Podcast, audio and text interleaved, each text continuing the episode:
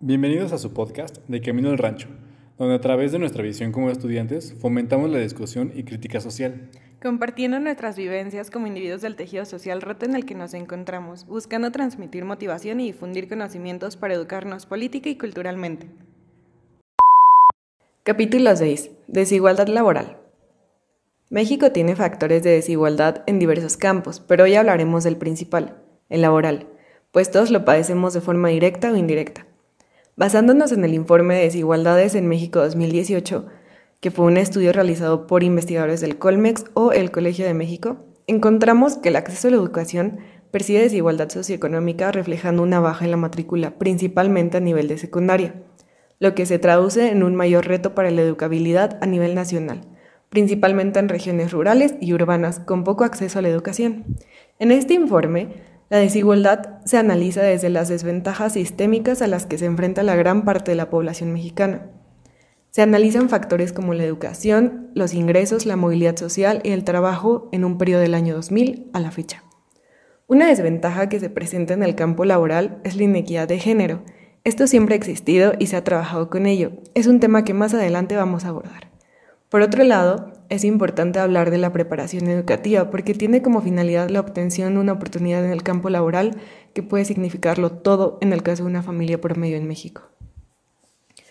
La gran mayoría de habitantes de nuestro país labora de manera asalariada, pues es difícil encontrar empleo, pero esto no es un problema actual.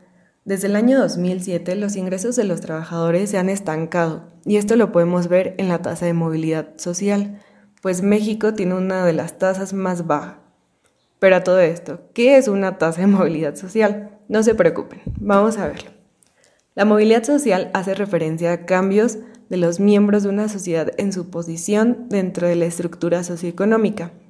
Su promoción implica eficiencia y cohesión dentro del tejido social. La movilidad social está ligada con otros temas o factores de relevancia, como lo pueden ser la pobreza y la desigualdad, la desigualdad socioeconómica principalmente. El panorama en México es altamente estratificado y el, y el origen de las personas puede determinar en mayor medida su realización socioeconómica. Ante este panorama, la movilidad social se ha estancado. Es importante promover la movilidad social para lograr un escenario laboral más justo en el que a los individuos se les pague de acuerdo al nivel de su productividad y alcancen, alcancen los beneficios que realmente necesitan y merecen. En este escenario, se permitiría potenciar habilidades y asegurar un uso óptimo del talento disponible.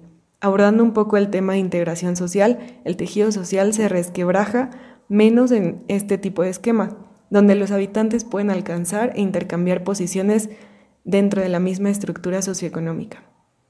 Un punto muy importante a retomar es que las mujeres tienen gran desventaja a comparación de los hombres.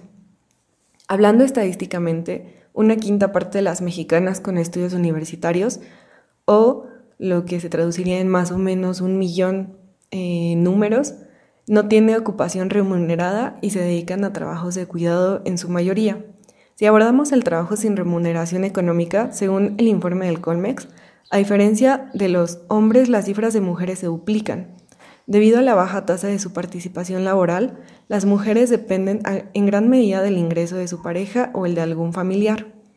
Según un informe realizado por la Secretaría del Trabajo, el salario de las mujeres es 23% menor que el de los hombres y actualmente existe discriminación por parte de las empresas al contratar personal.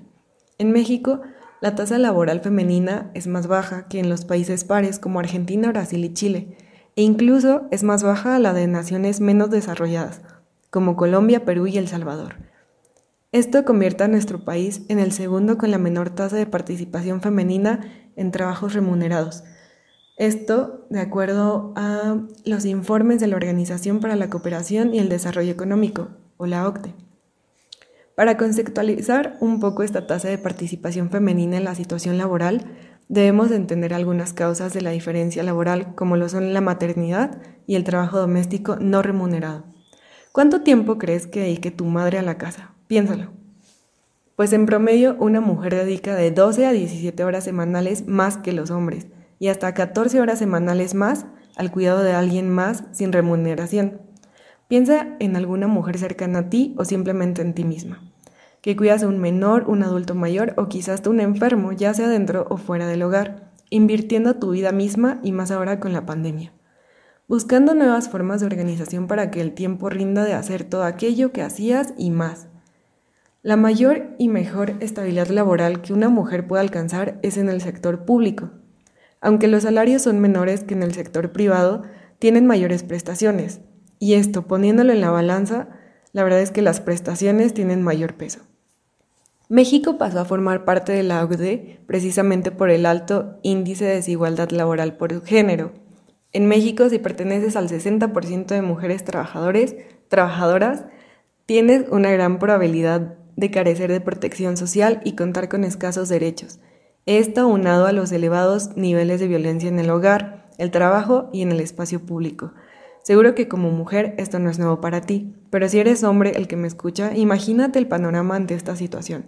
Difícil, ¿eh? Dejemos a un lado las estadísticas y enfoquémonos un poco en los ejemplos de cómo se vive actualmente en nuestro país el campo laboral frente a la pandemia. Eh, primero vamos a presentar el caso número uno. Hablaremos de una compañía operadora de 2.272 unidades en México, de marcas de restaurantes conocidos, como una cafetería con el logo de una sirena verde, una pizzería con el logo azul y rojo, y en contraparte una hamburguesería que le hizo competencia a McDonald's por bastantes años en México. ¿Ya sabes de qué restaurantes estoy hablando? Bueno, pues derivado de la contingencia sanitaria frente al COVID-19, el grupo Alsea estableció una política de 30 días de ausencia voluntaria sin goce de sueldo. Sí, así es. Vete a tu casa a pasar 30 días, pero no me interesa cómo vas a conseguir dinero para subsistir, tú y los que dependen de ti. Básicamente fue una burla por parte de la compañía. También tenemos el caso número 2. Despidos. Por una parte tenemos el aumento de despidos injustificados sin liquidación por parte de operadoras importantes a nivel nacional, como Grupo Dival, al igual se presentó esta misma técnica de despidos en empresas como operadora turística hotelera, sumando un 2.741 despidos y Rivera Maya, donde el número fue menor, con un total de 2.390. Estas dos empresas tienen por dueño a Daniel Jesús Chávez Morán, empresario de Chihuahua y desarrollador de hoteles de lujo, encabezando el puesto de mayores despidos en México frente a la contingencia sanitaria. Este es el resultado de empresas que tienen la capacidad de sobrellevar la situación actual, sin embargo, optan por mandar a la calle a sus empleados. En mayor escala, es decir, en menor escala, tenemos los despedidos masivos de empleadas del hogar, que resultan afectadas de gran manera al no recibir indemnizaciones ni goce de sueldo, o simplemente quedarse con una llamada de hasta nuevo aviso regresas, o cuando pase esta pandemia regresas. También existen trabajadoras que siguen laborando sin las medidas adecuadas de protección para evitar contagios, y, este sector representa un grupo de la población más afectado, pues no cuenta con seguridad social en su mayoría. Ante todo esto, ¿la ley realmente te ampara? Nos surgió la duda de cómo sé si es despido injustificado. Si no tienes claro por, por qué te han despedido, pregúntalo pues de esta forma sabrás si la razón está dentro de la, de la ley. Específicamente te estoy hablando del artículo 47 de la Ley Federal del Trabajo, donde se encuentran algunas causas por las que puede ser despedido sin que el patrón tome la responsabilidad de este. Algunas de estas causas son entregar documentos falsos o haber mentido sobre tus capacidades para el puesto, violencia, daños intencionales, revelar información privada de la compañía, faltar más de tres veces en un lapso menor a 30 días, y esto es por mencionar algunas de ellas. Si ya tienes claro que tu despido fue injustificado, tienes un lapso de dos meses para presentar tu queja vía legal y necesitarás un abogado que te acompañe a la Junta de Conciliación y Arbitraje, donde se buscará un acuerdo a través de un mediador. Eh, puedes solicitar ante esta junta que se te reinstale en el trabajo que desempeñaste o que se te indemnice con el, con el importe de tres meses de salario a la fecha en que se realice el pago. Puedes recibir asesoría gratuita por parte de la Procuraduría Federal de la Defensa y el Trabajo, Profedet, y ahí mismo te brindan un abogado en caso de tener recursos limitados. Recuerda siempre que nosotros no somos especialistas en el tema, sin embargo, te alentamos a buscar la orientación de uno para tu caso específico. Y por parte del apoyo económico del gobierno, ¿qué pasa con los estudiantes? Debido a que esta pandemia ha afectado la economía a nivel nacional, el gobierno capitalino apoya económicamente a las familias brindando lo siguiente. Los estudiantes de escuelas primarias y secundarias públicas recibirán 500 pesos adicionales al monto otorgado por el programa Mi Beca para empezar. El primer monto se dará en abril y el segundo hasta mayo. Eh, número 2. En el caso de las pequeñas y medianas empresas, estas recibirán créditos de 10 mil pesos con 0% de intereses a pagar en dos años, siempre y cuando eh, se cumplan con los requisitos establecidos, los cuales puedes consultarlos en la página del gobierno. Y número 3, en cuanto a las personas desempleadas a través del seguro de desempleo, se otorgarán 1.500 pesos mensuales durante dos meses. Este incluye a las eh, personas en, situación, en situaciones vulnerables, como son los artesanos indígenas, y a los cuales igualmente se les destina un monto de 10 millones aproximadamente. Sin embargo, esto no nos quedó muy claro y decidimos investigarlo. Y recabando, recabando información, encontré que hace un mes artesanos de las comunidades Triqui, Mazagua y Otomí protestaron frente a Palacio Nacional, pues para ellos 1.500 pesos es realmente una burla. Alberto Tello Hernández de la Coalición de Organizaciones Indígenas explica. El gobierno dice que son 1.500 pesos y alcanzan para 40 días, pero realmente con 1.500 no nos van a servir. La mayoría de las comunidades indígenas tenemos de 5 a 6 hijos y hoy por hoy no nos alcanza. Es importante tomar en cuenta las acciones tomadas por el gobierno capitalino, sí, pero ante este panorama de crisis solo nos hacen plantearnos más dudas de la Ciudad de México. Pensemos en nuestros seres queridos que viven en la periferia y en nosotros mismos que vivimos fuera de la Ciudad de México. ¿Dónde aplicamos para este rubro de apoyo económico por parte del gobierno? Y por el mismo lado tenemos que estar informados de todos los apoyos que se están realizando por parte del gobierno para poder tomar una postura frente a los mismos y presentar mejoras en los programas de ayuda. Recordemos de igual forma que debemos consultar siempre las fuentes que consultamos para informarnos, para no entrar en estado de pánico, sino tratar de tener una, un actuar más razonable. Este es un tema que nos ha parecido importante porque todos estamos inmersos en él y a todos nos afecta como nación. Debemos acudirnos la idea de que tratamos en una estructura en sentido vertical, estando unos por encima de otros. Quizás sea la realidad, pero no debemos apropiarnos de aquella idea que solo busca que compitamos más entre nosotros.